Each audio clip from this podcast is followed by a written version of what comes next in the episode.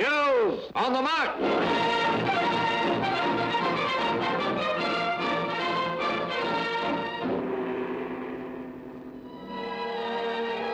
深交华语影评大赛已于日前启动，欢迎各位听众参与。详情请见深交 Deep Focus 每日推送头条海报，点击进入比赛和评选规则。大赛设置众多奖项，获得大奖的选手可以与我们共同前往电影圣地戛纳，参加一年一度的戛纳电影节，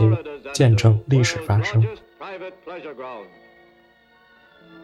包括在，因为他不是公民凯恩讽刺了那个大亨赫斯特嘛，然后在赫斯特阵营他的那种常年的鼓噪和渲染之下，FBI 相信他是共产主义者啊，然后对他展开了调查。他其实当时已经进了好莱坞的黑名单。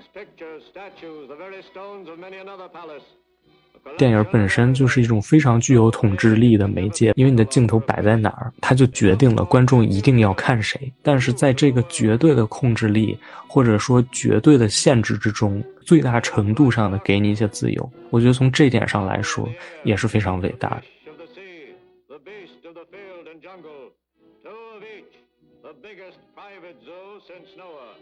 大家好，欢迎大家收听新一期的深交播客，我是主持人元首的秘书。今天这一期节目呢有些特别哈，我们不聊这个新片了，我们聊一个老片儿。那为什么我们要聊这个老片儿呢？还是因为今年恰好是这部老片上映八十周年的一个纪念日，而且呢，它在影史上的这个地位啊，几乎可以说是没有任何其他影片可以匹敌哈。我们说了半天，这个片子到底是什么呢？它就是由美国导演奥逊·威尔斯。执导的影片《公民凯恩》，那其实我们从这期往后呢，也是想专门的来开发这样一个板块，从比较个人的，同时也是相对来说比较专业的角度来跟大家一起来聊一聊，探讨一下这些老片儿为什么他们的地位会这么崇高，造就他们成为这个影史上最重要的电影的原因。到底都有哪些？那今天我们也是请到了一位嘉宾来跟我们一起分享一下他个人的观影经历以及他的这个学习电影的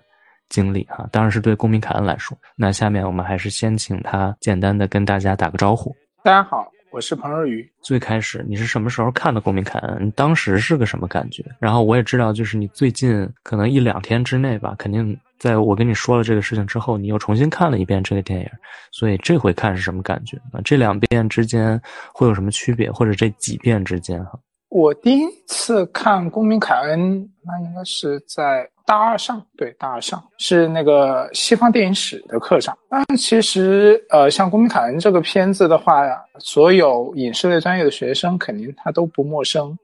因为它是一个你课上会被反复拉片和提及的。在我的印象里面，至少我本科阶段，它应该是有三门课都是有讲过这个片子的，一个是西方电影史，一个是视听语言导赏，还有一个就世界电影大师。那当然，你也可以想见这个片子它的影响力有多么的大啊！基本上可以被誉为是一部就是电影教科书一样的电影。那么，当然第一次看的时候，其实很难说感受，也甚至可以说。没有什么很深刻的感受，因为它作为一部传记体类的电影的话，我们当时看看的一些电影也比较多了，因为只感觉它比较老。当时你们，比如说你们在课上，你们是会看全片然后拉整个这部电影吗？哦，我们肯定是会先看全片，然后老师可能会有他预先准备的 PPT，就来跟我们讲为什么好。所以其实很多时候的话，因为当时是刚开始学习嘛，你会。感觉说很多片子都不是说你个人看的觉得有多么的好，而是后面老师的 PPT 向你展示了它是多么的好。当时怎么说？因为个人的那个观影储备也还没有完全提上来，呃，理论知识的学习都还相对比较欠缺。那么老师对你而言，那就像是一个百宝书一样的，你可以学习到很多的新鲜的知识。那么他对于这个片子的很多解读，也都是你完全。不了解，甚至是就是说想所未想，见所闻所未闻的。从这个意义上来讲，你肯定觉得讲的啊都好都对，呃，只是说个人观感体验上没有那么喜欢，但是就觉得哦很厉害，啊不愧是常年霸榜的影史第一。对，首先你本身在老师给你们详细讲解这部片的时候，他肯定就会像你刚刚一样，他会先介绍这部影片的影史地位。这部影片的艺术价值、艺术成就，所以当你在听到了这样的一些引导性的话语的时候，就你不管就是说喜不喜欢，或者说直观感受上它好不好，你的意识里面会认为它绝对是一部非常厉害的片子。然后老师在通过他的 PPT 跟你讲解的时候。就会说，原来是因为这样，它才显得如此伟大。所以当时是你们是按年代讲的吗？对，我们是按年代讲的。当然，它主要像这部电影，我们还是归类在好莱坞电影当中，就美国的好莱坞影片当中。我们记得当时我们的一个就是介绍是，它是呃开好莱坞电影风气之先，甚至可以是说开就是说电影史风气之先的一部电影。那当然主要在于它的一些就是视听语言的那种创建呐，还有对于它的一些叙事的结构，包括里面隐含的那种现代性的发轫，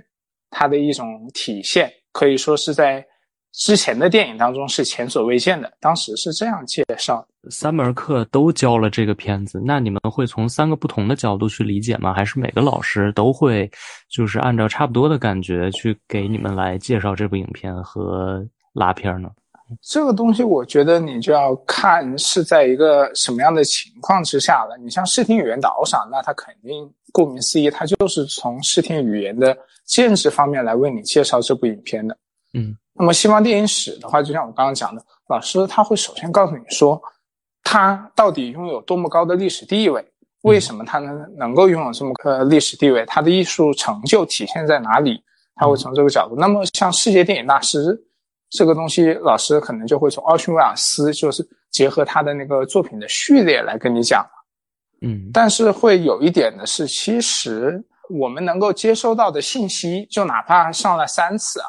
我们能够接受到的信息，我个人的感觉是有限的。这只是我个人的一个感受，就是说，当时是处在本科生阶段，就是就像我前面说的，你的观影储备、你的知识体量，包括你的阅读量。它是不够的，你的那个包括你的那个眼界视野，它不够丰富，所以老师跟你讲的东西，他们也会有意的，不会讲的太多。嗯，像世界电影大师的那个的话，本来老师一开始会兴致勃勃的，除了《公民凯恩》之外，他还会跟你讲《上海小姐》啊，《丽姐佳人》啊，《安倍逊大族》啊这些。但是有一个问题就是，当时我们绝大多数同学除了《公民凯恩》都没看过。一般都是这样的，因为老师的观影量比你丰富很多，他会给学生开大量的片单，那你学生往往就是说也一部接一部的看的都自顾不暇了。你一般代表性的导演，你能够看个两三部就不错了。嗯，你很难说就是说像电影大师那种，他也会讲库布里克、希区柯克，但你看的基本上都是那几部最有名的那几部，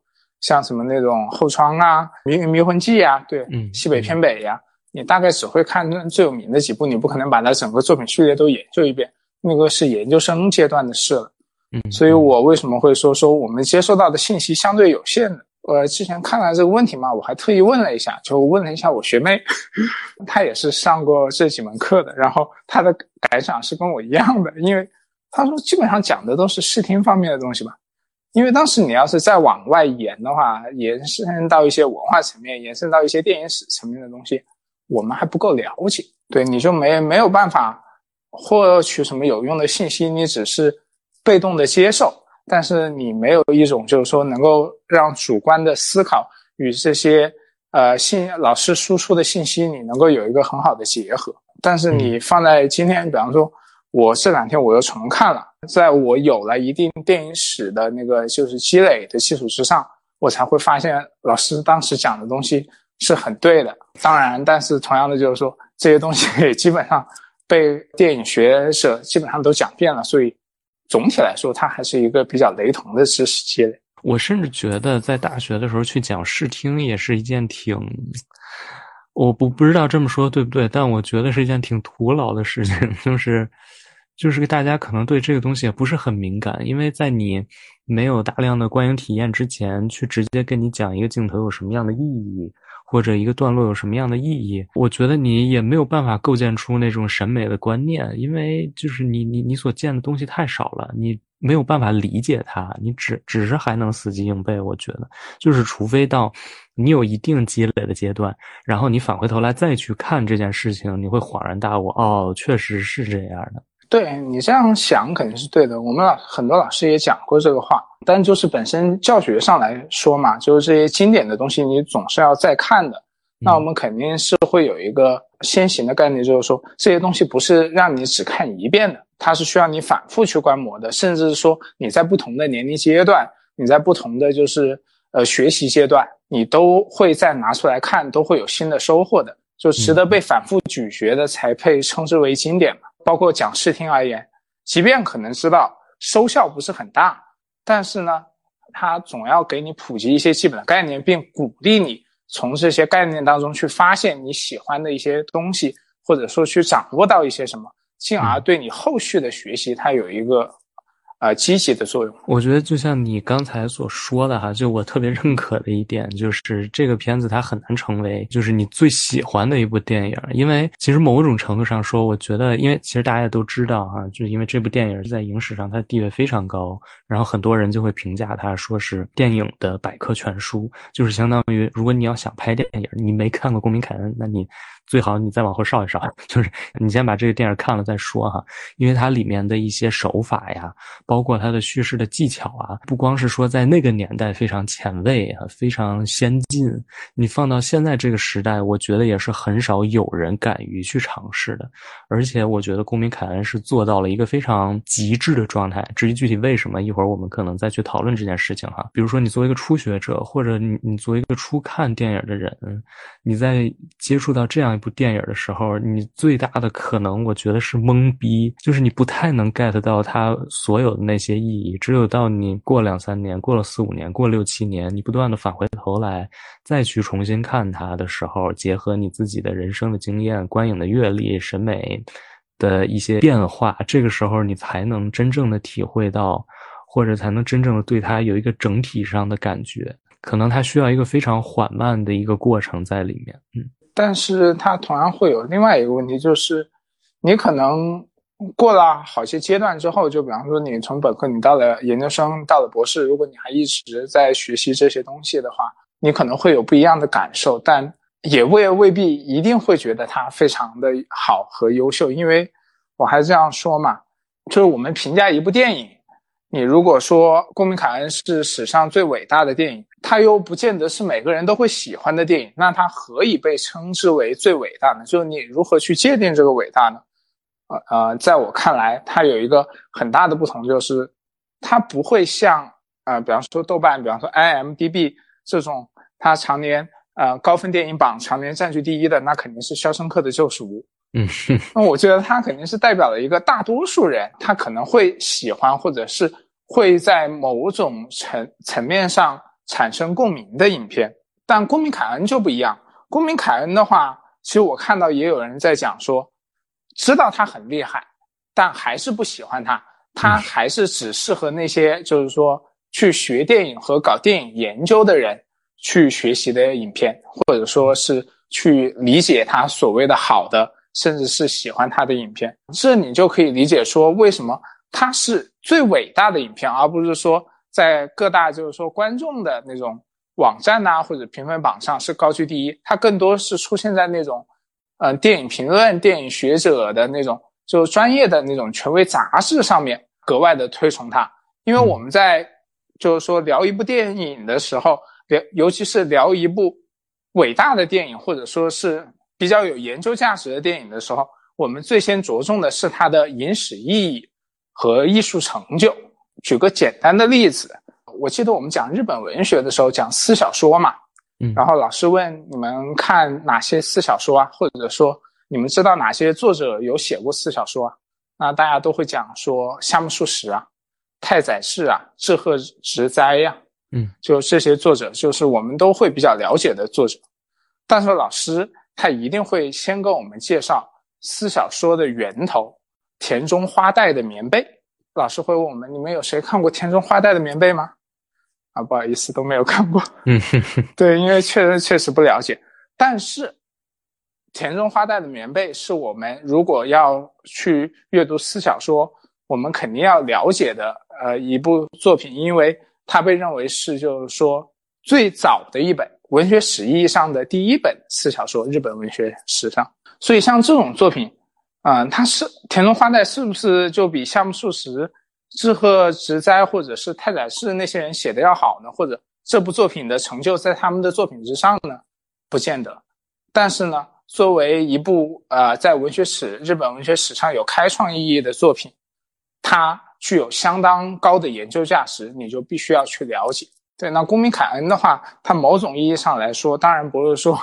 它就不好看了。我个人觉得公民凯恩还是相当好看的一部作品。它是同时兼具了一个是电影史的价值，一个是呃，就是它有相当高的艺术造诣和艺术成就，所以它才能够长期在各大那种影视类的榜单当中霸榜，所谓的那个电影史上最伟大的电影。所以我们要，我觉得就是说，我们首先在谈论这个最伟大的时候，我们首先要去厘清和界定这个最伟大它是针对什么的，才能够理解说这部影片缘何会被称为最伟大。我觉得我们提到了一个非常有意思的现象哈，就是所谓我们刚才已经提到很多次，就是这个公民凯恩常年霸榜这件事情。但是所谓的霸榜，他霸的是一个什么榜？这是一件非常怎么说 tricky 的事情，因为他霸的其实是影评人、导演或者说是业内人士、专业人士的榜。但是在普通观众的心中，呃，公民凯恩绝对不可能是第一哈。一般来讲，第一就像你所说的，肯定就是像这个《肖申克的救赎》啊，或者甚至是诺兰的蝙蝠侠呀。啊，类似这种，这个杀手不太冷啊，是对对，这个杀手不太冷，肯定是这种片子哈。这肯定是一个非常重要的问题，你的评价体系肯定就决定了这个片子它在你的体系当中所处的这个位置啊。当然，我们这里所说的这个霸榜，肯定是有一定的精英主义的成分在里头的啊。但是，我觉得对于电影。这门艺术来说，这个东西是不可或缺的。就是当我们提到它的时候，我们所谈论的可能不仅仅是好看，因为好看的东西呢，往往可能也是比较保守的东西，因为它会被绝大多数人接受。但是，呃，真正好看的东西不一定它会有特别强的这种美学上的价值，或者说它的这种开创性可能没有那么强。公民凯恩他开创了一些什么东西呢？你可以说他开创了一些东西，但是如果你最开始看他的话，你首先会感到的是他颠覆了许多东西。我们首先，呃，如果大家有看过这部影片的话，你会发现他最开始是一个呃移动摄影，他推到一个禁禁止进入的一个牌子栅栏的那个门前，然后里面是一个非常阴森的那个古堡。那么从一般的观影体验上来说，或者说是类型期待上来讲，如果开头是这样的一个画面，你肯定觉得它是一部。惊悚片，或者是悬疑片，但是你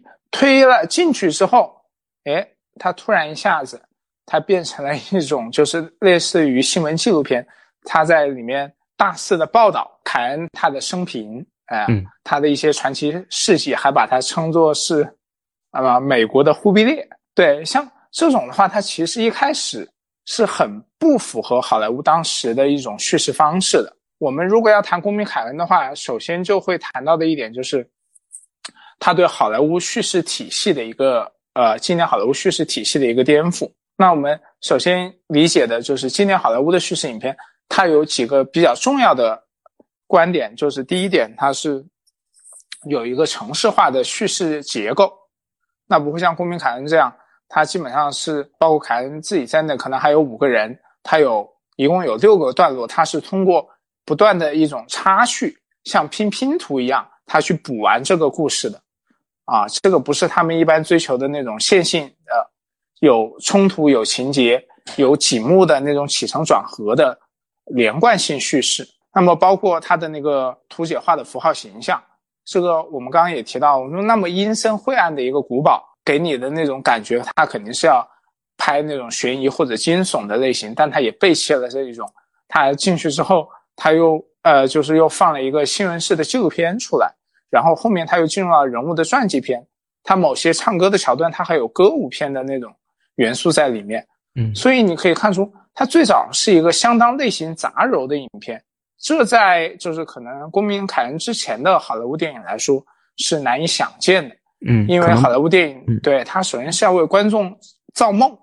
它的每一个类型它都是有每一个针对的受众的。他不会说让你胡乱的说把喜剧片和悬疑片或者是和那种歌舞片嫁接在一起。他们当时至少在上世纪四十年代，那是不能接受的。所以你最先感受到的肯定是。这是一部具有颠覆性意义的作品。我觉得你说的这个杂糅是一个特别有趣的现象啊，包括你刚才提到的，就是这个片子一上来，它其实先给你了一段就是新闻简报似的，有点有点电视纪录片的感觉的那样的一个段落哈。然后后面它又进入到虚构，实际上它在很多层面上它都是杂糅的。我觉得这是它就是首先来讲，你一眼就能看到的一个东西。此外，还有一点很明显的就是，基本上大家谈到公民凯恩的话，都会讲到的就是。他的那个所谓他一个视听的风格表现，嗯，啊，大景深呐，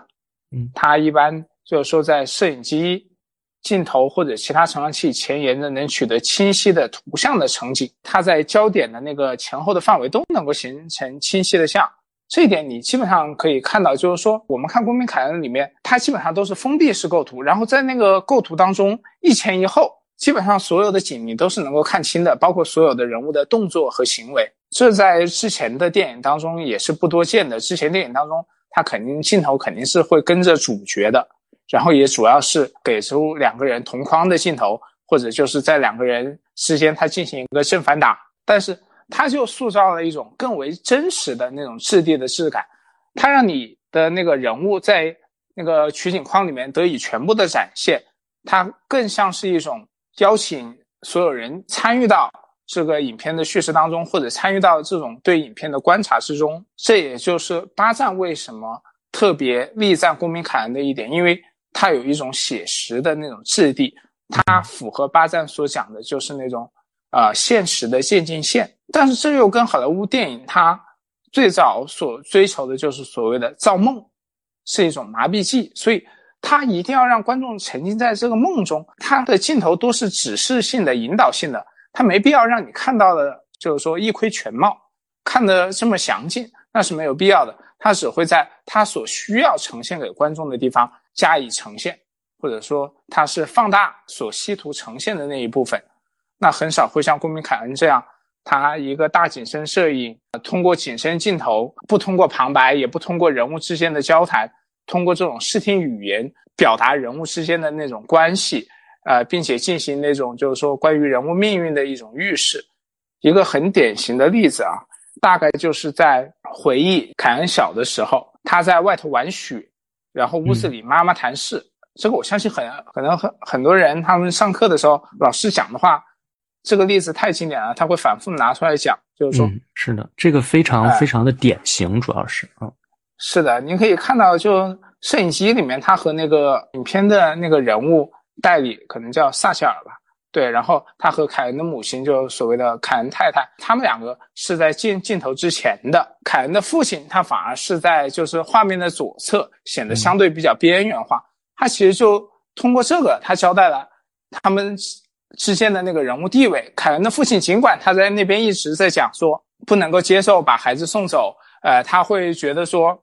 别人会觉得说他无力养育孩子，这对他来说不能接受。但他的声音其实是很苍白、很无力的，因为画面的焦点或者说是话语的中心始终集中在他的太太和和萨切尔先生这两个人之间。那么更远处我们可以看到的就是那个景深镜头，我们可以看到窗外的是对此还一无所知的小凯恩，他丝毫不知道他将会面临怎么样的命运，他也不知道他马上就会与他的父母分开。所以他就通过这样的一个呃景景深的镜头，他其实不只追求的是真实的质地，他其实也在间接的通过这种视听语言去叙事，或者说去向我们去呈现这组人物的那种关系啊，还包括他人物命运的一个影响，包括他最后把小凯恩带走之后，他的那个雪橇，哎，一点一点雪，逐渐就把那个雪橇覆盖了。嗯，当然，你也可以将那个雪橇理解作是他的童年啊，就被这茫茫的白雪所埋葬掉了。所以你去看《公民凯恩》的时候，不管是从就是说他的那种对于类型的杂糅，他的叙事结构的创新，包括他的那种视听上追求的那种真实质地，以及对人物关系的呈现，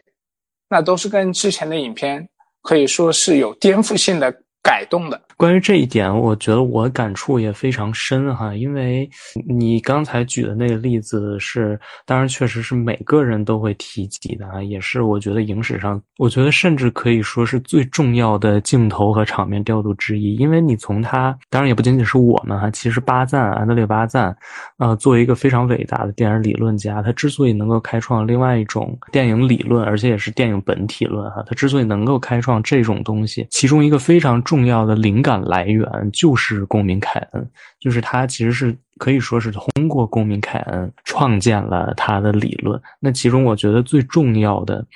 呃一点就是这个所谓的景深长镜头哈，对他来说，我觉得是有两个层面的含义，一个是景深，一个是长镜头。因为长镜头它实际上说的是这个镜头的长度。是跟呃蒙太奇来进行对比的，呃，因为对安德烈巴赞来说，可能在一个相对连续的空间和时间当中，他所能表达的那种现实是呃蒙太奇所做不到的，这是一个层面，是长镜头的层面。还有另外一个层面就是景深的层面。实际上，这个所谓这个小孩在后头玩雪，然后大人在前面谈事儿的这样的一个镜头，实际上它所代表的完全是另外的一种。美学就是我们会说这个东西，其实它比之前绝大部分的好莱坞的电影都更接近现实一些。公民凯恩这个镜头所给出的这个空间，才是现实的空间。从这方面来讲，它当然是颠覆性的，也是开创性的。它的这个场面调度，它把人安排在不同的地方。这个东西就决定了这个人他在这个场景当中所处的这个位置，不仅仅是通过他说了一句怎样的话来反映这个人物。所以，其实很重要的一点就是场面调度本身成为了一个非常决定性的因素，或者说导演本身对于一部影片来说成为了一个非常决定性的因素。那可能对于巴赞或者。啊，电影手册这样的一群人来说，那这个所谓的被以前的以前被大家认为是一种形式的东西，现在已经不是形式了。你可以说形式本身就成为了一种内容，可能这个东西也是具有颠覆性啊。所以我觉得，其实从这个镜头当中。真的，真的可以看到很多很多，就是他对于电视改写的非常重要的一些作用。这个仅仅是这一个镜头本身啊，而其实整部片子里，奥逊威尔斯他使用了大量的景深长镜头，而且在这个当中，他做出了非常复杂的这种人物的动线的这种调度，包括摄影机的调度。我觉得大家如果仔细看的话，会发现非常非常有趣的，而且是最重要的是更接近于我们真实生活的。这样的一种电影的拍摄方式啊，我觉得这个是特别重要的。实际上，很多之后的导演都是在看完这部影片或者说类似的影片之之后，才意识到，哦，原来电影还可以这么拍。从《公民凯恩》这一部电影，或者说奥逊威尔斯拍摄的其他电影当中，啊，这不仅是他一个个人的一个作者性的一个风格，而且也。可以说是开拓出了整个电影拍摄的一个非常重要的一个领域，是之前的人可能很少能够踏入的或者发现的一个巨大的一个空间。我觉得这个是他的电影，或者尤其是《公民凯恩》的重要性所在。而且，我觉得很有意思的一点就是，当你营造出了一个景深之后。就像我们刚才可能还是得回到这个镜头本身来说哈，就是孩子在玩雪这个镜头，就是你会发现在那个镜头之下，作为观众的你来说，你是很困惑的，不知道或者说你是有很多地方可以去凝视的，你可以看前面的人，你也可以看后面的人，因为他们都在焦点之内，都是清晰的，而且他们都做着各自自己的动作，这一方面是当然是带来了一种真实。那其实我觉得还有另外一个很重要的因素，就是它给你带来了一种视觉上的民主，就是你可以在这个画框当中去选择你想要关注的点。我觉得这个也是一个非常重要的开拓性的一种手法。对我来说，可能电影本身就是一种非常具有统治力的媒介。为什么这么说呢？因为你的镜头摆在哪儿，或者说拍摄谁，它就决定了观众一定要看谁。就是实际上电影。啊，这种东西它是非常独裁的，我觉得可以这么说哈，就是因为它是有绝对的控制力的，但是在这个绝对的控制力或者说绝对的限制之中，最大程度上的给你一些自由，我觉得从这点上来说也是非常伟大的。嗯，这就是我对它的。怎么讲啊？他的拍摄手法的一些简单的理解哈，当然可能整个这部片子当中还有很多很多其他的手法可以呃让我们去借鉴，或者说让我们去分析的。正如很多很多的这个影评人所说，就是这真的是一部百科全书式的电影。就我们可能开一个学期的课，甚至 开一年的课，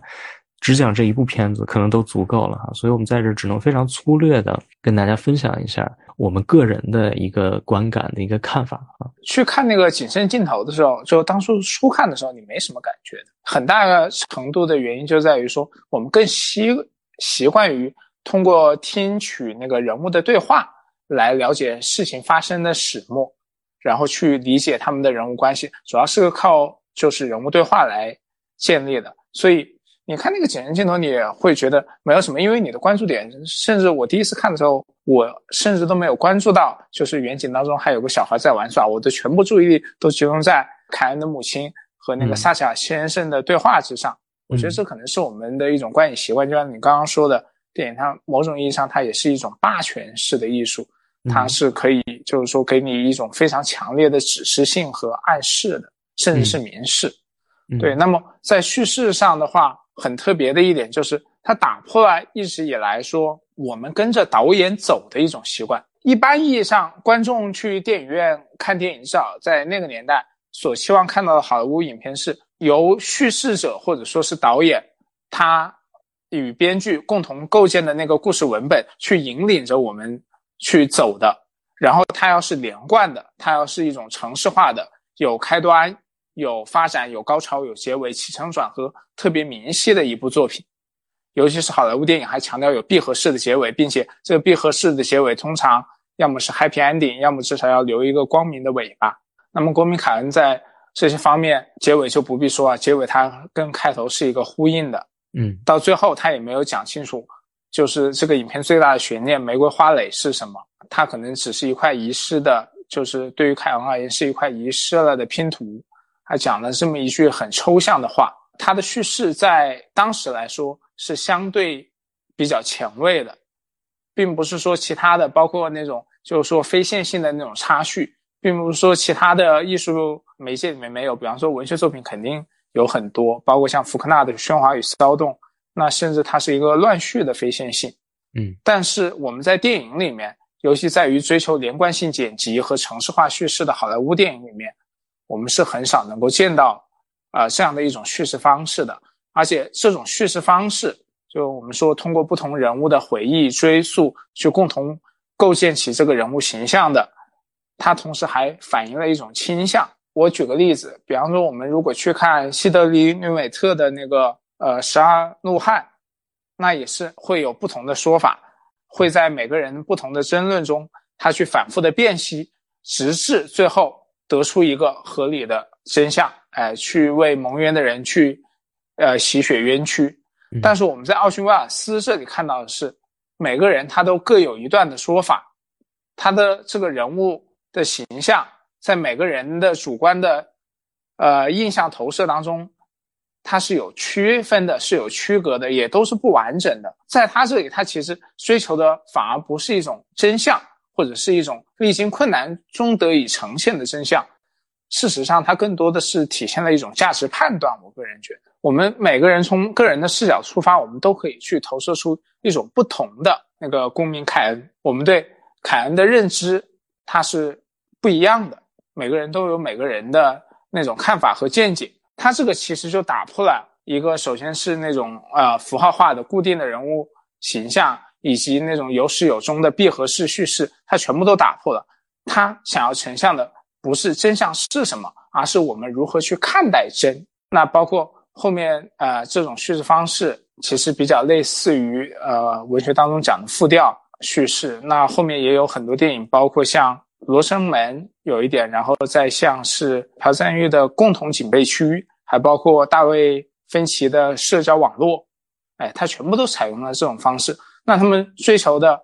其实往往不是真相，而是在这个真相中隐藏的一种价值判断，甚至是一种对于何谓是真。的一种拷问，这是他一个叙事上，我觉得是相对比较前沿又同时具有现代性发韧的那种特征所在。关于这个叙事的现代性，哈，我也觉得非常有意思的一点就是，我第一次看的时候，我甚至没有觉得它是多视角，就是我仍然觉得它的整个的这个叙事其实是非常非常流畅的，就是起承转合的那些东西啊，其实我还是能够感觉到的。我第一次甚至没有发现的是多视角，然后到我后来再看的时候，我才意识到一个问题，就是每一个人他所说的那一段，其实都有他非常主观的。呃个人的判断在里头，我觉得这个是他特别有意思的一点，就是他一方面他又是多视角，另一方面他又是一个相对来说比较完整的故事线。一方面呢，它是立体的；一方面呢，它又是断裂的。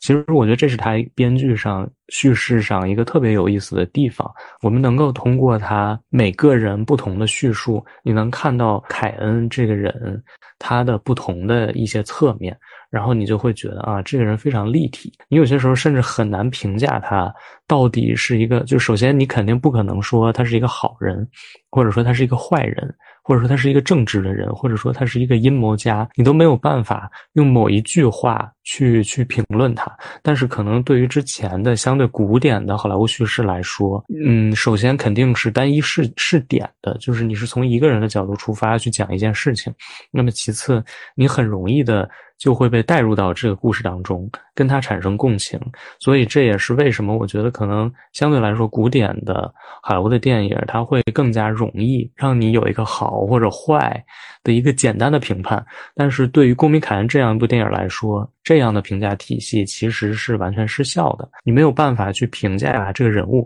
你甚至没有办法跟他共情。嗯，所以我觉得这也是一个非常，其实是一个非常非常前卫的一种设计哈。哪怕你把这个东西放到现在，也是非常非非常前卫的，很少有人敢去这么做的。对，因为价值判断是比较容易的嘛，尤尤其是。呃，就是说，在古典好莱坞叙事当中，它是要让观众觉得价值判断是比较容易的。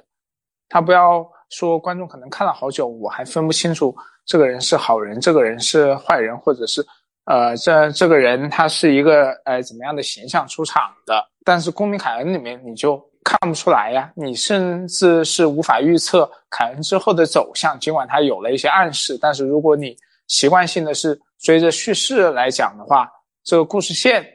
你是很难预知到的，你没有办法通过他之前的那种城市化的叙事去预测他什么时候他会走上高峰，什么时候会跌落谷底，是不是又会东山再起，还是会就此沉沦？当然，当时也一般不会有就此沉沦这种结局，所以说他的结局也是相对很突破的，他不会有如此。低回或者说是下沉式的那种结尾，然后特别有意思的是，因为我之前好像看到是奥匈瓦斯讲的吧，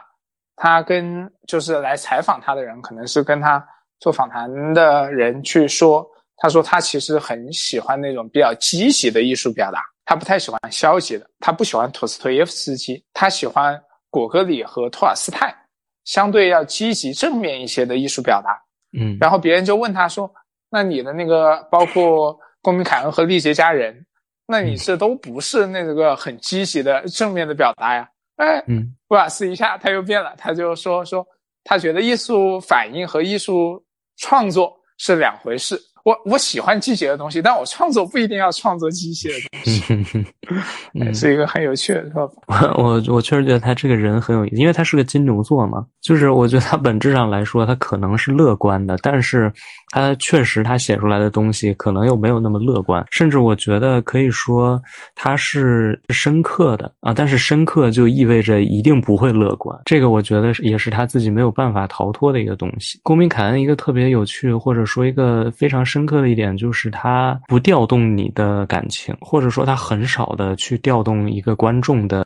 情感因素，它更多的需要调动的是一个观众他的理性。你需要从很多个层面上全方位的去看待这部电影才可以啊，甚至。不光是对于这个人物的评判哈，你甚至要从各个角度观察、评判他的手法、叙事啊才可以啊。当然，它会激起你对电影的一种情绪，但更多的是你必须要理性的去看待它、去分析它、去直面它。嗯，我觉得是这个，这个是特别重要的。其实不光是对《公民凯恩》哈，很多很多，我觉得所谓常年霸榜的电影，其实都需要我们去这么看待。啊，这也是就是理解他们的一个角度吧，我觉得。对，而且其实呃，像这些电影，它每到一个新的阶段，哎，它都会出现一些新的呃研究面向或者一些新的价值论断。嗯，我觉得这也是他们存在的一种意义。就像我们刚刚讲到的嘛，我们说它的那个景深大的那个景深镜头。它是追求那种呃影像的那种真实质地，但是呢，呃，现在有说法，就像那个大卫波德维尔啊，他是那个著名的当代电影理论家，也是电影史学家嘛，他就通过资料研究之后，他就对那个《公民凯恩》的摄影师啊，就格雷格托兰德，他说他在大众面前宣扬的这个该片的影像风格，他就表示怀疑，因为他强调说，呃，就是那个格雷格托兰德他说。这个公民凯恩他的拍摄是仅仅由广角镜头配合较小的光圈他获得的，但是呢，就根据大卫波德维尔的资料研究，他找出证据说明影片中他很多大景深画面其实是通过注入背投、多次曝光、光学影片这些技术得以实现的。公民凯恩他如果说他采取的是这一些的话，那可能就是说他并不像大家想象的那样，它是一种。纯粹的一种写实技术的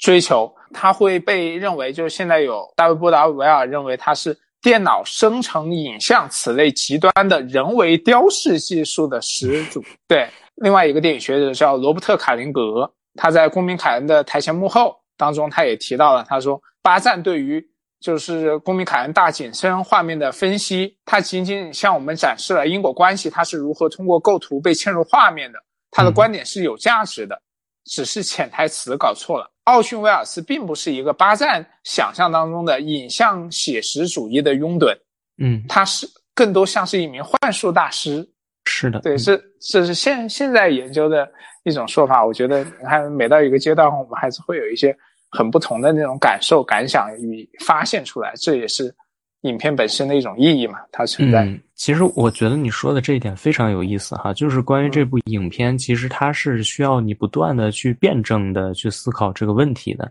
当你不断的发现它在拍摄的过程当中出现了一些有意思的情况的时候，它不仅仅是一个主观的事情，也不仅仅是一个客观的事情，它可能是一个主客观相杂糅，最终非常非常复杂的成因，最后形成的这么一个结果。就是如果你说公民凯恩，或者说奥逊威尔斯他这么拍，他之所以搞得这么人造，他其实就是想要达成一种写实的效果。所以我觉得这二者之间它并不矛盾，并不冲突。就它实际上当然还是想给你制造一个所谓的现实的幻觉，但它确实是个幻觉。我觉得这二者之间的一个辩证也是。呃，关于这个电影非常有意思的一个层面吧，可能我觉得在一九四一年那样，就是八十年之前那样的一个环境之下，哈，或者说是电影技术的环境之下，很多的他想实现的东西，受现实因素的制约是没有办法达成的，所以他必须要靠这种方式去达成。这就像我们说小金他在接受采访的时候，别人问他说：“你为什么要把镜头放的这么低？”小金可能会跟你说：“啊，因为地上有排线，所以我。”我必须，就是我必须要去做一个仰角。他这么说肯定是没错，甚至说他。不一定是在用一种戏谑的口吻再去说这件事情，就是我觉得客观因素一定是占有一定成分的，但是在这里面不容否定的，肯定也是导演本人他自己的构思，或者是说他自己对于所谓的什么是写实、什么是现实这样的一个东西的一个考量，综合所有的这些因素来看，最终形成了一个所谓的。美学对，包括其实刚刚讲就讲的小金，因为那个为什么镜头要放那么低，有排线嘛？那么其实，在公民凯恩当中，我们也是可以看到，它很多都是那种极低的镜头，然后给的也是那种仰角。它其实给了很多这种比较突破的一点，就是说我们之前看的好莱坞电影当中，它是没有不会拍那种带天花板的那种镜头的，至少它天花板它不会入镜。嗯，那么他给了这么低的镜头之后，他是会把天花板拍进去的。嗯，哎，他会把人物显得特别的高大伟岸，所以我们可以看到里面就威尔斯饰演的凯恩相当之雄伟。但是呢，尤其是他在那个州长竞选的时候，从极低的那个角度给一个仰角上去，此处他并不是为了凸显他的高大伟岸不可战胜，他正是一种暗示，他即将要走下神坛，因为他竞选州长要失败了，他将从一个巨人变为一个失败者。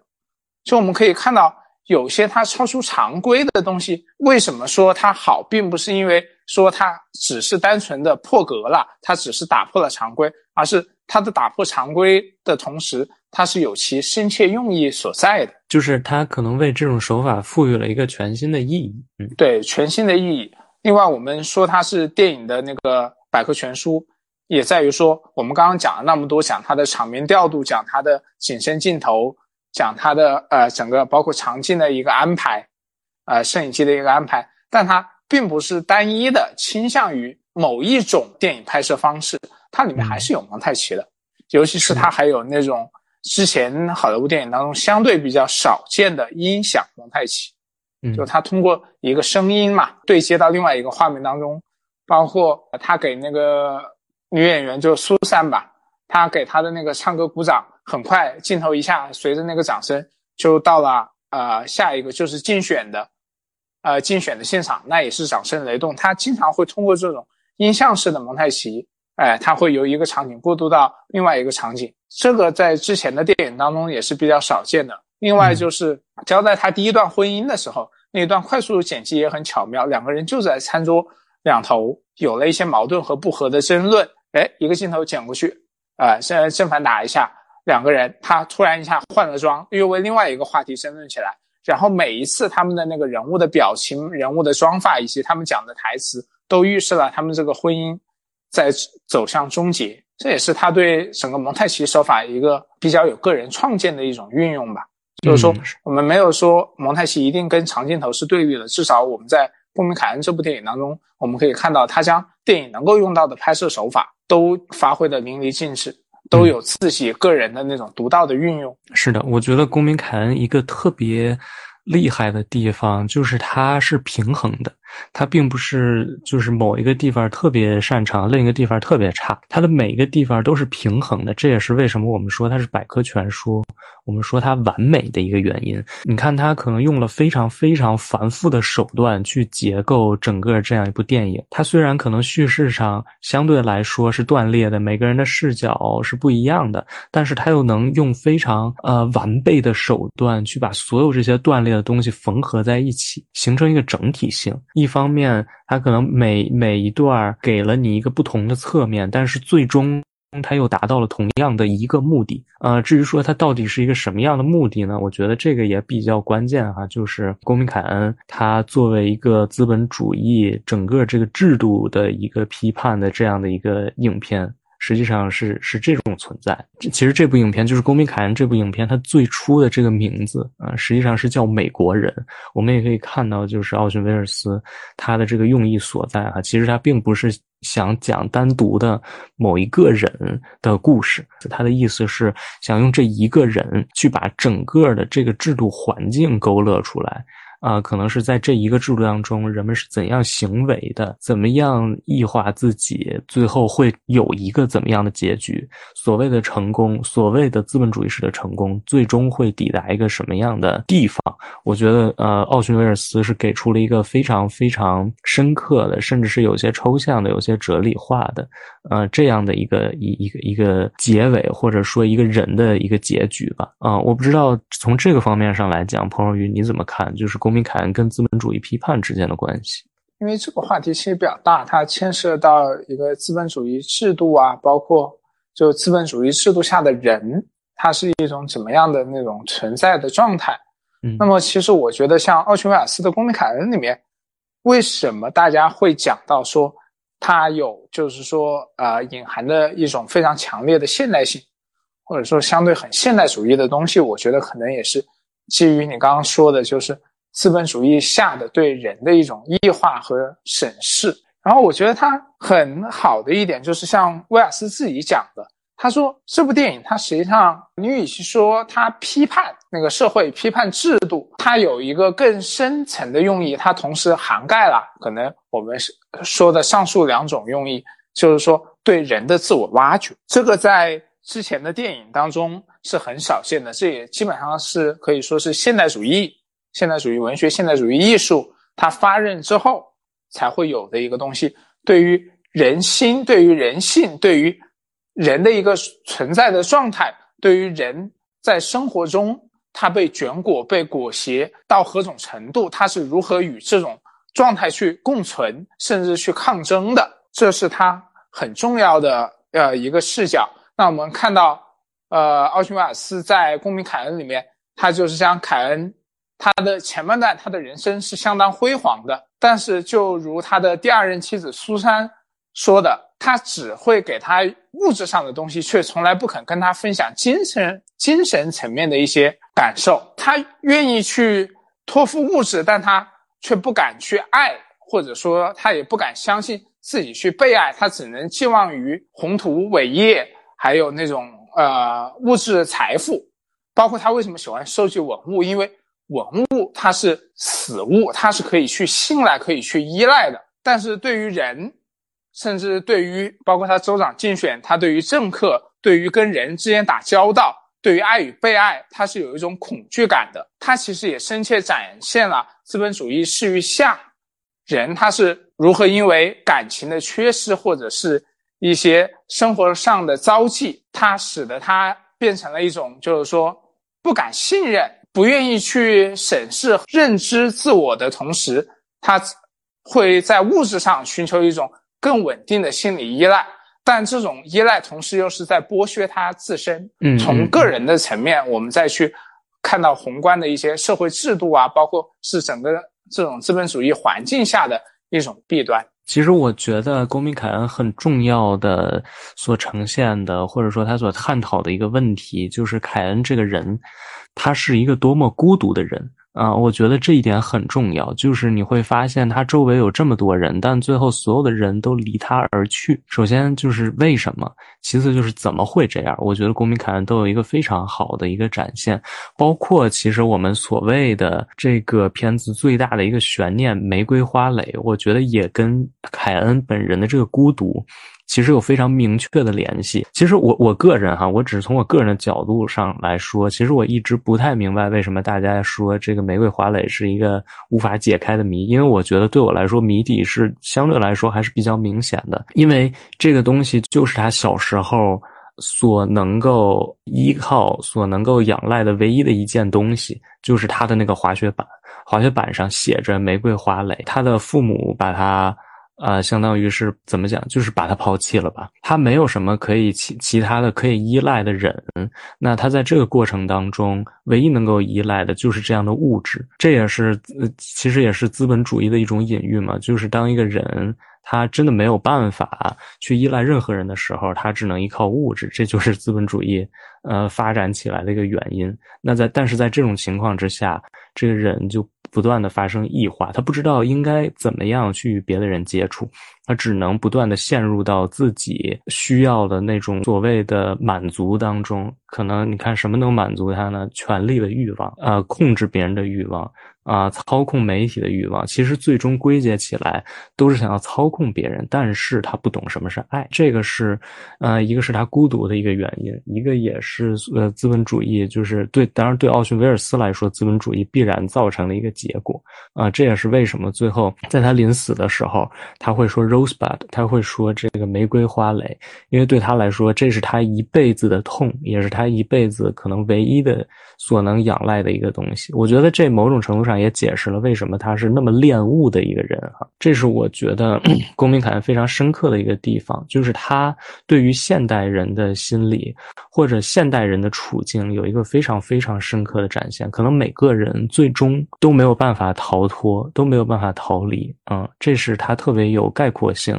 特别有哲学色彩的一个地方啊。就像你刚刚说的，就是在人不可 依靠什么的情况下，他必然就需要通过另外一种。东西来给予自己啊安全感，那么体现在凯恩这里的，就像你说的操控别人的欲望，那就是一种权力意志的集中体现。而这种权力意志，它其实就是所谓资本主义在高速发展之下，它对人，尤其是那种拥有强烈缺失和强烈渴望的人，它造成的一种异化。然后刚刚讲到玫瑰花蕾，你觉得为什么玫瑰花蕾没有一个明确的答案？其实我觉得这个很有意思，因为我们很很早以前我们上课讨论过好好多次讨论这个东西。我觉得你刚刚的那个解释就很有道理啊。其实我们大家都会有各种各样的解释，我们课堂上有特别多的解释，什么失去的童年啊，也有说的差差不多的，就是类似的，还包括就是那种童年的创伤啊、阴影啊，就是被抛弃啊这些。嗯，但是知道老师就会讲，为什么玫瑰花蕾可以成为玫瑰花蕾？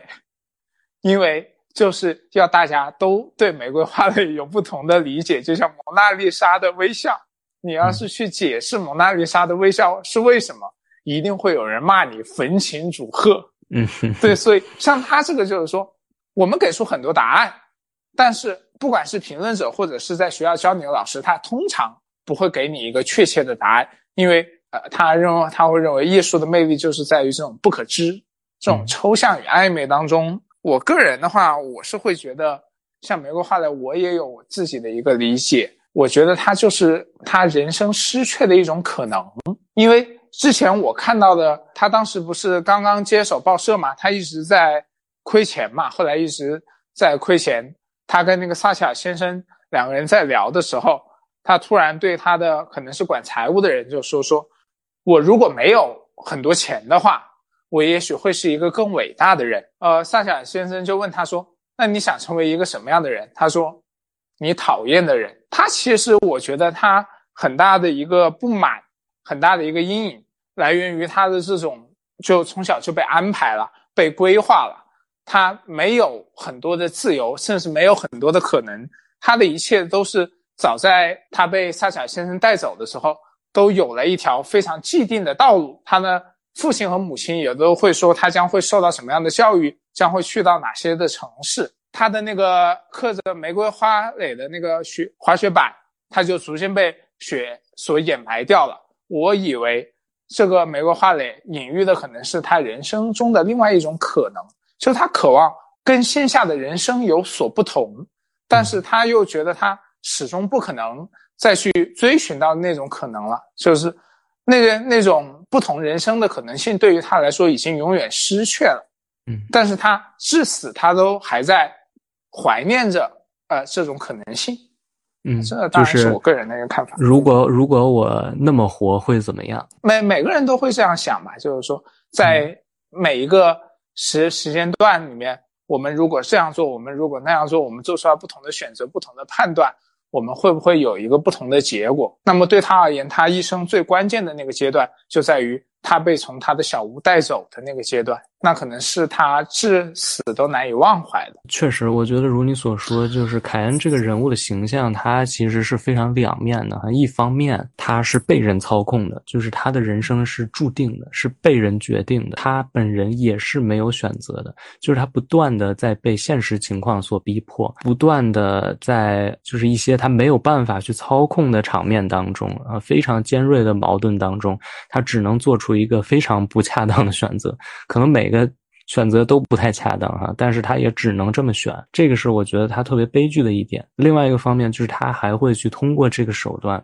去操控别人，他变成了。他自己最厌恶的，或者说是自己最不想成为的那样一种人，嗯，这就是可能他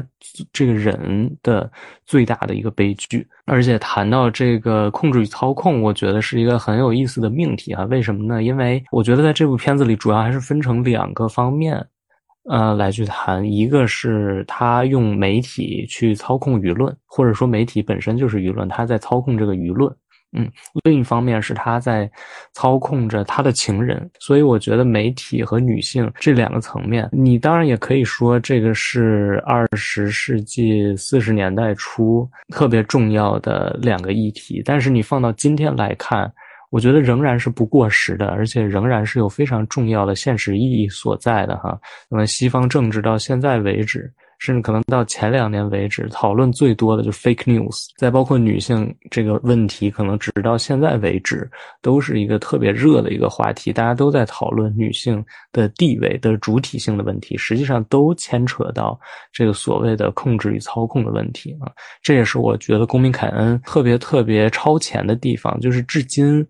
我们所讨论的问题，其实仍然在这部影片所规定的那个框架之内啊。电影的手法也是这样啊，你所探讨的议题也是这样啊。所以这也是为什么可能《公民凯恩》它不仅仅是百科全书，而且也是可能到现在为止都特别有现实意义的一部作品。讲到这个，因为啊，讲到社会议题来了嘛，很有意思的一点就是，《公民凯恩》他当时因为卖的其实很不好嘛，然后当然也因为。一些他啊讽刺啊那个赫斯特嘛，所以很多影院也不敢上映。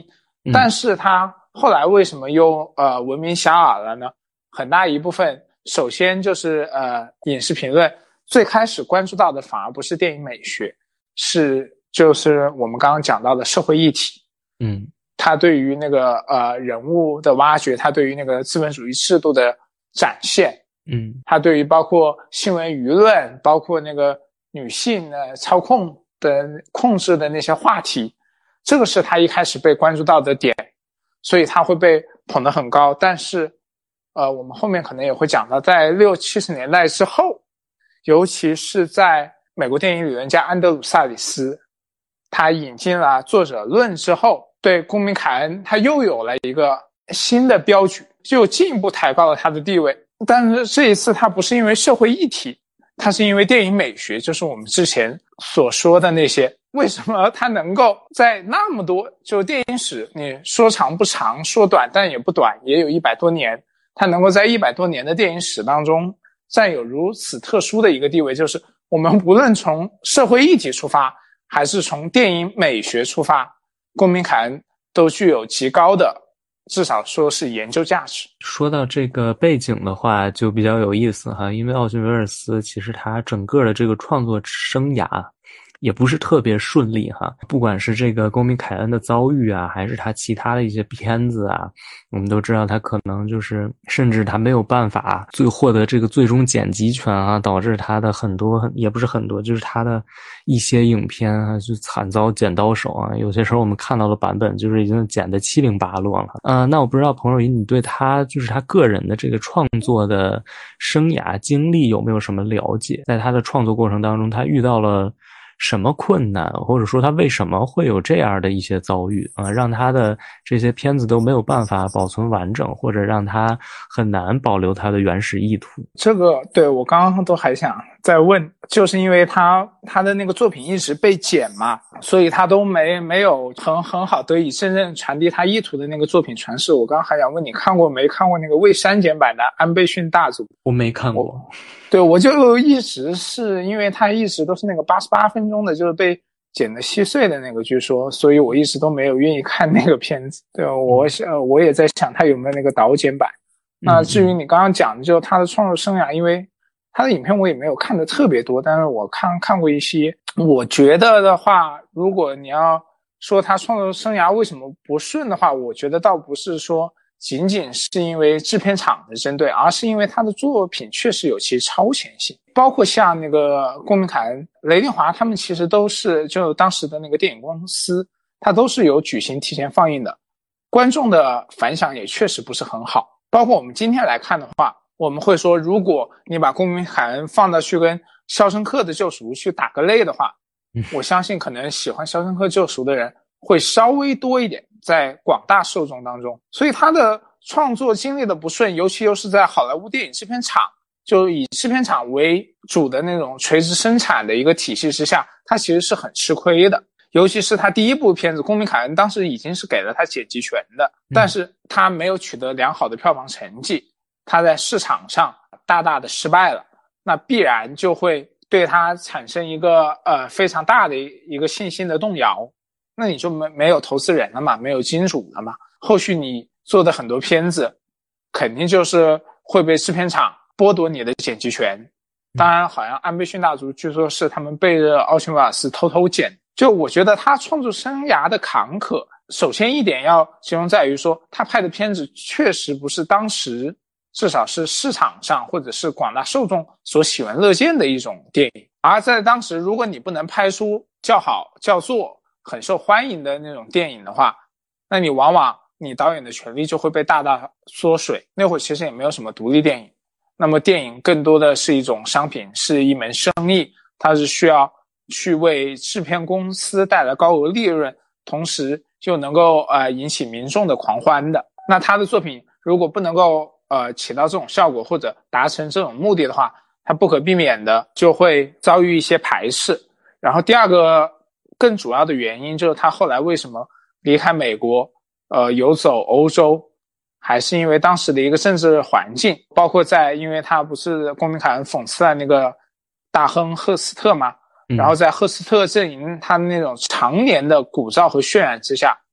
，FBI 相信他是共产主义者啊，然后对他展开了调查。他其实当时已经进了好莱坞的黑名单。当然，如果大家相对比较熟悉那段时期的美国历史或者电影史的话，就会知道，当时是麦卡锡主义盛行的时候。当时对于整个包括好莱坞电影界。对于那种赤色分子或者是共产主义倾向的那种共产主义者，嗯，他会有非常严格的盘查。很有意思的就是，好像威尔斯也是竞选过议员吧，还是这威斯康星州还是哪里的？那跟他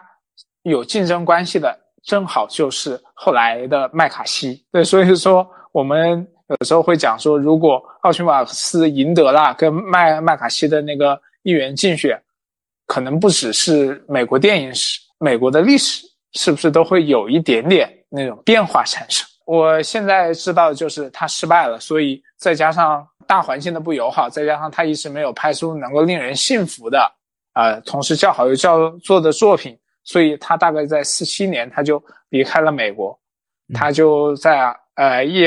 那个整个欧洲去游走，他也去了那个意大利，好像是拍摄了《奥赛罗》吧。但是我对他印象最深刻的还是他表出演的，就是那个卡罗尔里德的那个指导的第三人呢，哎，对，第三人，那是一部黑色电影，嗯，对他在他在那里面的表现是极为惊艳的。但是他在英国找工作，在因为第三人比较红嘛，他催生了一个广播剧，他就大获成功了。也是因为他最早也是。制作了很多舞台剧和广播剧的，他最早在美国也是先是凭借舞台剧和广播剧成名，才会被好莱坞相中的。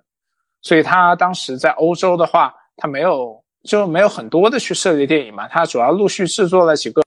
广播剧。他后来是在五三年又回到了美国主持电视节目，但是当时的政治环境仍然很不友好，国税局专员对他那是寸步不离的监视，所以他只有在节目结束后。又跑到英国去了，他还为 BBC 导演了那个两套电视剧集，所以整个来说的话，奥逊威尔斯的确是少年成名，但是他的整个创作生涯的初段到中段是可以说是一段非常灰暗的时期，跟公民凯恩里正好就相反，虽然也有过短暂的得意，但是他整个的职业生涯来说的话，相对都是比较坎坷的。其实我觉得，就是奥逊威尔斯他本人的这些经历，或者说他之所以这么不顺哈，我个人感觉很大程度上跟他的政治立场是有非常强烈的关系，因为他太他就是太左了。他在当时那个环境之下，其实因为那个环境首先是非常不友好的，嗯，美国那个时间段就处在一个冷战的这样的一个氛围之下哈，大家都是非常反共。都是非常仇视共产主义。那在这种情况下，奥逊威尔斯他拍出来的作品都是什么作品呢？都是仇视 打引号的仇视资本主义的作品啊，都是在批判资本主义，都是在批判自己国家的制度啊。所以他被盯上，其实也是怎么讲？就是 就是他一定会被盯上啊。那所以他也就是他的这些片子，不管是从资本的层面上来讲，还是从。国家的层面上来讲，我觉得都很难说去给他一个不管是发行的还是发展的一个渠道吧。我觉得他出走欧洲，或者说他去别的国家。去拍摄电影，对我来说是一个必然。他只能出走，他没有其他的出路。但是另一方面，我又觉得奥逊威尔斯既然拍了这么多批判社会制度的片子，他显然对这个东西是情有独钟的。所以他去欧洲虽然拍了很多，我们也可以称称得上是非常有艺术水准的杰作哈，嗯，但是显然他的那种对社会的关照。对，呃，社会的批判力就会弱化很多，所以反正对我个人来说，他哦在欧洲流亡的那段时间所拍摄的作品，反正对我来说都是有缺陷的。我更喜欢的肯定还是他在美国本土拍摄的，就是跟社会环境密切相关的作品。呃，我会觉得这些作品是更有直接的触动我的力量的。嗯，这个是我对他个人经历的一点看法。对他当时，因为我觉得也有个人的因素在里面。威尔斯他本身是一个特别张扬、哎，特别外放的一个人。呃，如果你去看他的那种采访或者访谈，你就会发现他都是有什么话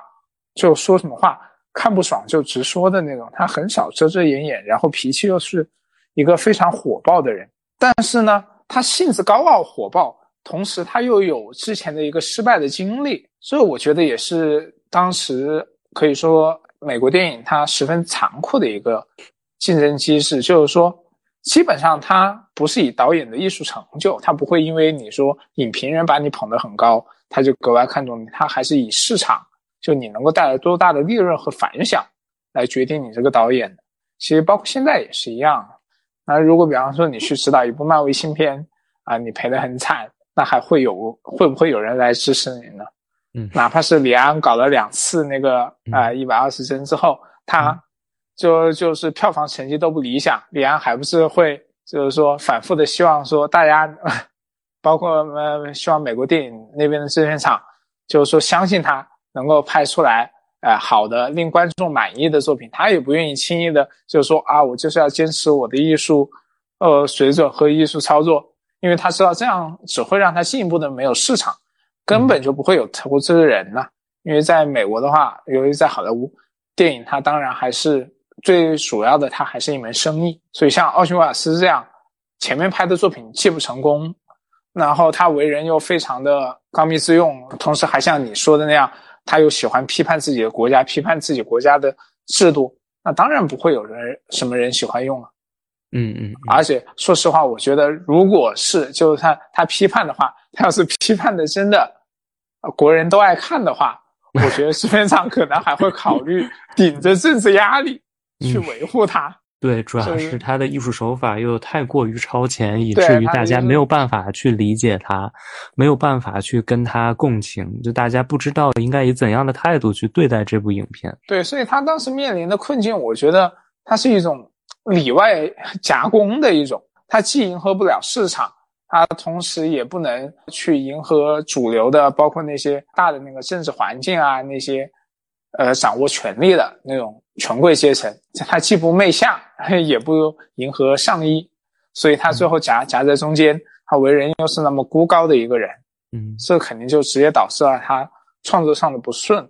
包括他是当时其实，在好莱坞已经有拍《历劫佳人》嘛，对他也有一些片子，还因为他毕竟名声在外，还是有人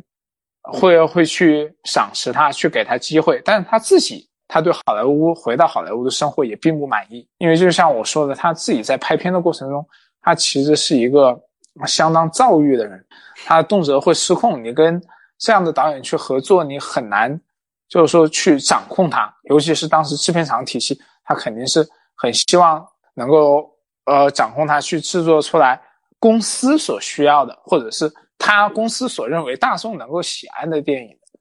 这种环境肯定是不适合他，所以他又再次去到了欧洲嘛。对，这个肯定跟他个人的性格啊也会有非常重要的关系。这就是所谓性格决定命运嘛。说到这儿哈，就是因为呃之前就是去年这个时候。呃，那个大卫芬奇拍了一部电影叫《曼克》啊，就是当然你从这个片名你可能看不出来他跟公民凯恩有什么关系，但其实曼克这个人，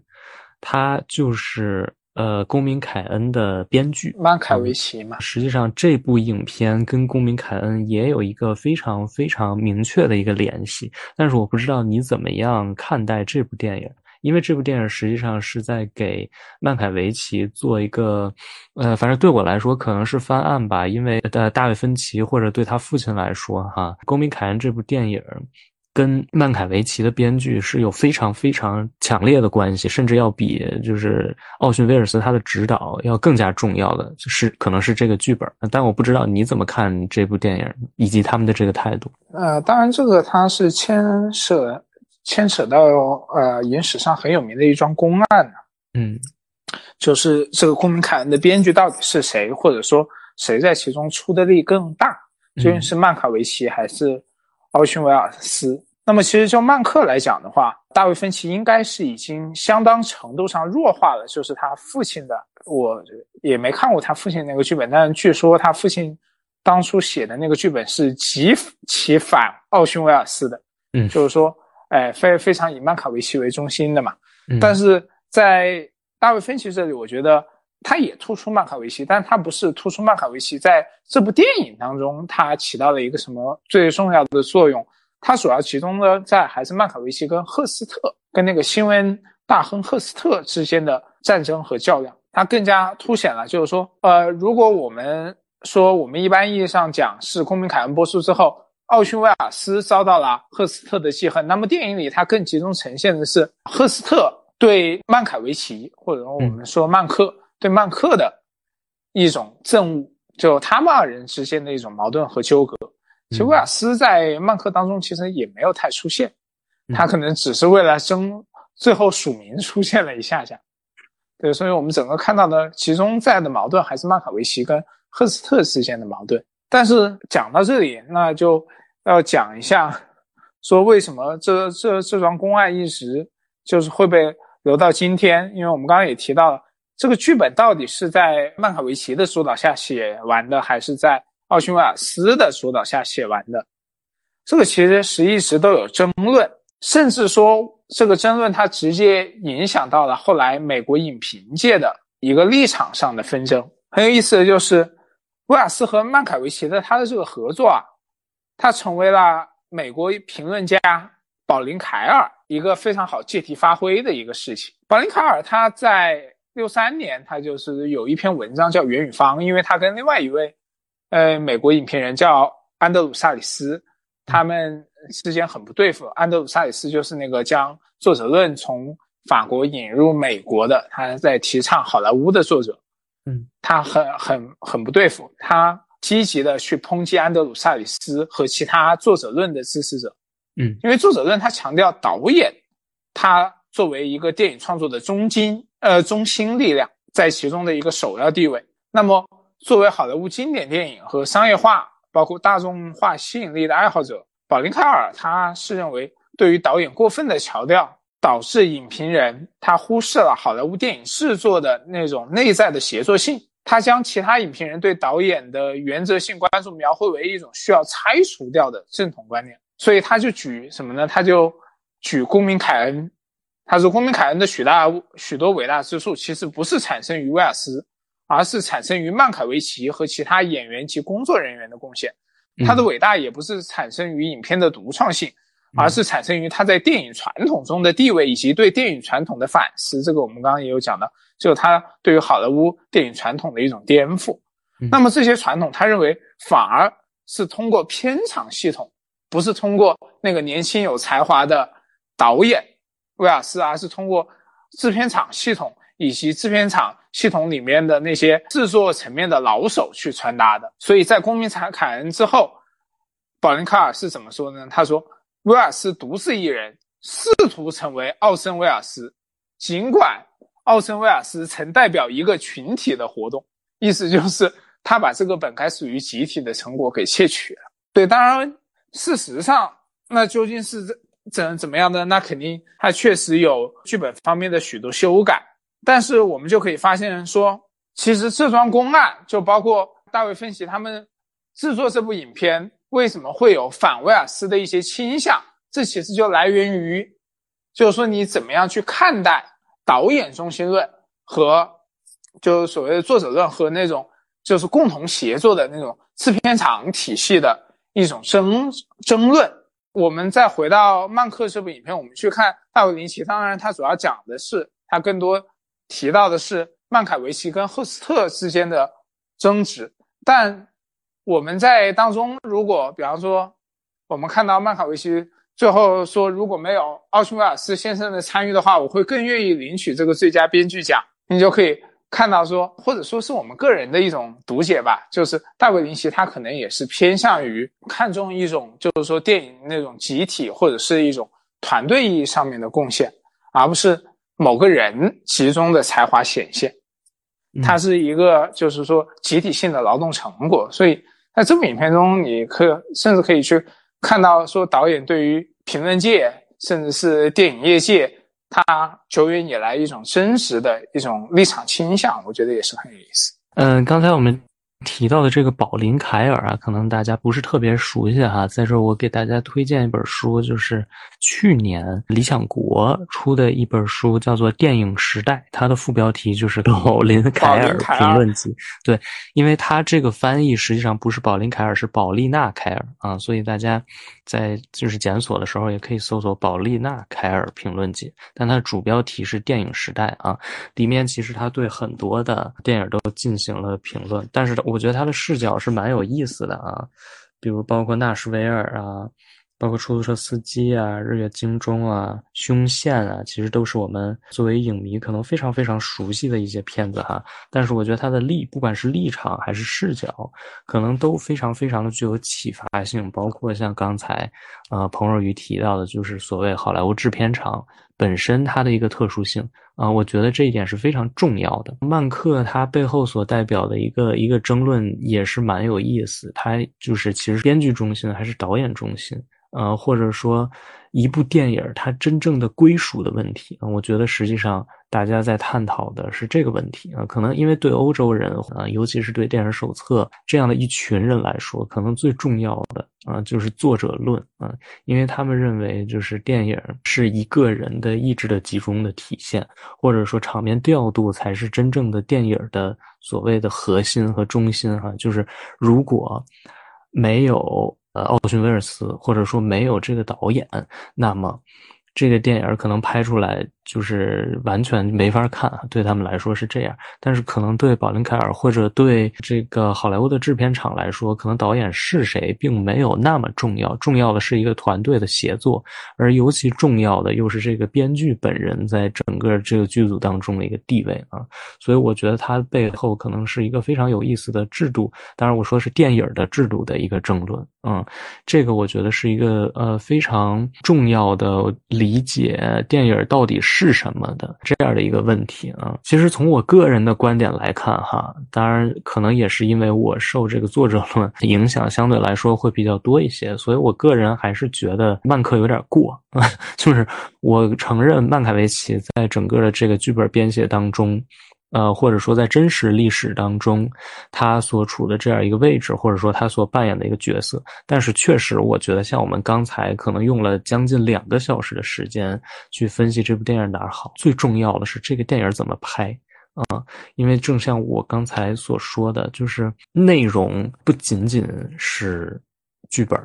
不仅仅是编剧，而更重要的是我怎么样用影像的方式。来叙说这个内容，而在这之中，我觉得场面调度，或者说一个导演，他对整个这个电影的构思，怎么样去结构一个画面，怎么样去结构画面与画面之间的这些东西，才是非常核心的一个要素啊，并不是说啊有一个好的剧本，一定就有一个好的电影我觉得这个是很难画上一个等号的。我不知道彭若云你怎么看呢？你觉得《公民凯恩》以及奥逊威尔斯其他的电影吧，它归功于谁呢？这个话题其实啊，我们就依着刚刚来说的话，其实像保云卡尔他讲的也不是说以编剧为中心了，他当他突出了编剧，他还强调说就是其他演职人员。这个好莱坞制片厂它有一个特别成熟的生产体系嘛。所以他会认为说，导演是谁不算特别重要，导演他是一个统筹的角色，关键是你各个部门之间要有一个非常良好的配合和协作。嗯，这就是我们所说的工业的问题。嗯，对工业的问题，你像欧洲电影，它就不会是这个样子嘛？欧洲电影它可能因为成本呃很多有很多低成本的那种独立电影，它可能从导演包括编。再包括甚至是制片，可能都是同一个人，就他们都是可以独立完成的。但是在一些相对制制作上比较大，啊商商业容量、商业体量比较大的影片当中的时候，你肯定是离不开一个优秀的制作团队的辅助。那么好莱坞电影制片厂也是最看重这个的。很很多时候他就会强调说，导演他关键是要利用好各个部门之中，然后给出一个比较好的创意，然后交给大家去执行。但是如果这样说的话，那这其中最主要的创意当然是来源于编剧，因为编剧是负责内容输出的，所以他才会有这种看法。当然我们知道这种看法还是有失偏颇的，但是会真的会有一些就是创作者是这么想的。因为前段时间不是有个那个嘛综艺哦，对对对，那个综艺叫《导演请指教》吧？嗯嗯，对，里面好像就是是哪个啊？哦，吴镇宇，吴镇宇，对，吴镇宇当时说，他说导演是最好的工作了，就是说我只用提出一个想法，然后让这其他部门的人来帮我执行就好了，就导演是最轻松的活了。那很多导演肯定就不认同嘛，然后马上就有一个北电出身的。一个女导演叫德格纳嘛，她就说，他基本上选个什么，他说你那个是商业体系的制作，像他制作那种小成本电影，一个窗帘要选什么样的帘子，是什么颜色的，他都得自己去选。对，这就是很很不一样。吴镇宇可能因为他是就是那种香港的那种嗯工业体系出来的，他又认为说导演当然啊相对来说只要负起一个统筹啊，负责输出一整个概念就好了。其他的故事有编剧去帮你完成啊，摄影有专门的摄影啊，美术、服装、道具都有各专门的人各司其职啊。你看，这就是一个理念性上的不同了。嗯嗯。所以，包括我们刚刚讲到的，呃，在漫客当中，他可能体现的就是说，他会更强调说，比起导演本人是不是编剧，呃，还有甚至那些幕后的工作人员。他承担了更大的工作量，也理应获得更大的那种包养。那么至于你说奥逊威尔斯，他其他的作品当中，我肯定是认为说奥逊威尔斯他的作品当中，一个导演的他的很多创作上面的，包括文本内容，包括摄影风格，包括呃演员的表演，还有那些呃辅导画这些东西。它都是可以有人去帮助协作完成的，但是最根本的是一个一个创作者的风格，它是不可复制的。就无论如何，你还是要提出最核心的那种观念输出嘛。你不可能说说摄摄影指导说，哎，这样拍好，哎，你就说那你就这样拍吧。他肯定要有自己的主张和见解。那么在这个层面上，每我觉得每一部奥逊威尔斯的电影，当然我 没有说都看过，当然就我看的。包括像那个，呃，公民凯恩，包括像上海小姐、丽姐家人，他都是有他自己一套的艺术观念，还有他自己的一套视听语言的表达方式在里面的。嗯，而且这个东西你可以看出来，很明显是他的。就比方说调度这个东西，因为他之前就是舞台剧出身，所以他的很多场面调度，包括人物之间在那个公民凯恩之中人物之间的那种动态。它是有一种芭蕾舞式的，通过那种行动感去显示人物之间那种优势和劣势的话语地位。这个东西我愿意相信，肯定是导演才能够去调教出来的，而不是简简单单他说我去问一下动作指导，我去问一下摄影指导，我去问一下编剧，这里人物应该怎么样站位，怎么样排戏，我应该怎么样去拍，我摄影机应该放在哪里？那肯定不是的。那这些。最原始的创意和创建，啊，我愿意相信是导演本身自有的才华。不管是公民凯恩还是奥逊威尔斯这个人哈，我觉得对好莱坞来说都是一个特别大的异类。这也是为什么他不兼容于，呃，好莱坞整个体系啊。可能对他来说，导演这个职业或者说这个部门来说，本身就是一个非常重要的创意部门。而这个东西可能跟整个这个工业的体系就是一个非常非常违和的一个状态哈，因为其实好莱坞就是资本主义的最佳象征，一个就是资本，一个就是分工啊，它讲究的就是这个。但是可能对奥逊威尔斯来说也可以分工，就是大家也可以来帮我做，但是我肯定是最重要的那个所谓的创意部门，我的个人的不管是风格还是我个人的创意都是不容被抹杀的。嗯，我觉得这也是他没有办法去跟他的呃很多的剧组啊，包括他的这个制片厂啊妥协的一个很重要的原因。他是一个非常执着，也是一个非常天才的人。我觉得像这种人确实很难在这个体制当中生存下去。某种程度上说，哈，其实保林凯尔和安德鲁萨里斯，我觉得他们都是某种程度上都是。有道理的啊，我觉得可能更接近最终的结果，或者说最呃辩证的结果，可能是把他们两个人的观点综合一下，就是嗯，可能这里面确实有曼凯维奇他非常重要的因素在里面啊。但至于这部电影能够有今天这么重要的一个影史地位啊，我觉得奥逊·威尔斯绝对。是功不可没的啊，因为他作为一个导演，不光干了一个统筹的事情，对吧？嗯，我觉得这个是比较关键。像保明卡尔呃所举的一些例子，后来就都被推翻了嘛。不可能说一个导演他真的就是说等人把本子写好，等摄影指导帮他把分镜画好，把这些他最后再去现场指导一下。他这样说肯定是有失偏颇的。当然，他们是有其目的性在的，为了。鼓吹或者是抨击某一种理论嘛，那文人比赞，他肯定就会出现这种结果。讲到，我就觉得说，就像你说的，我们应该把两个观点，就是你辩证的来看。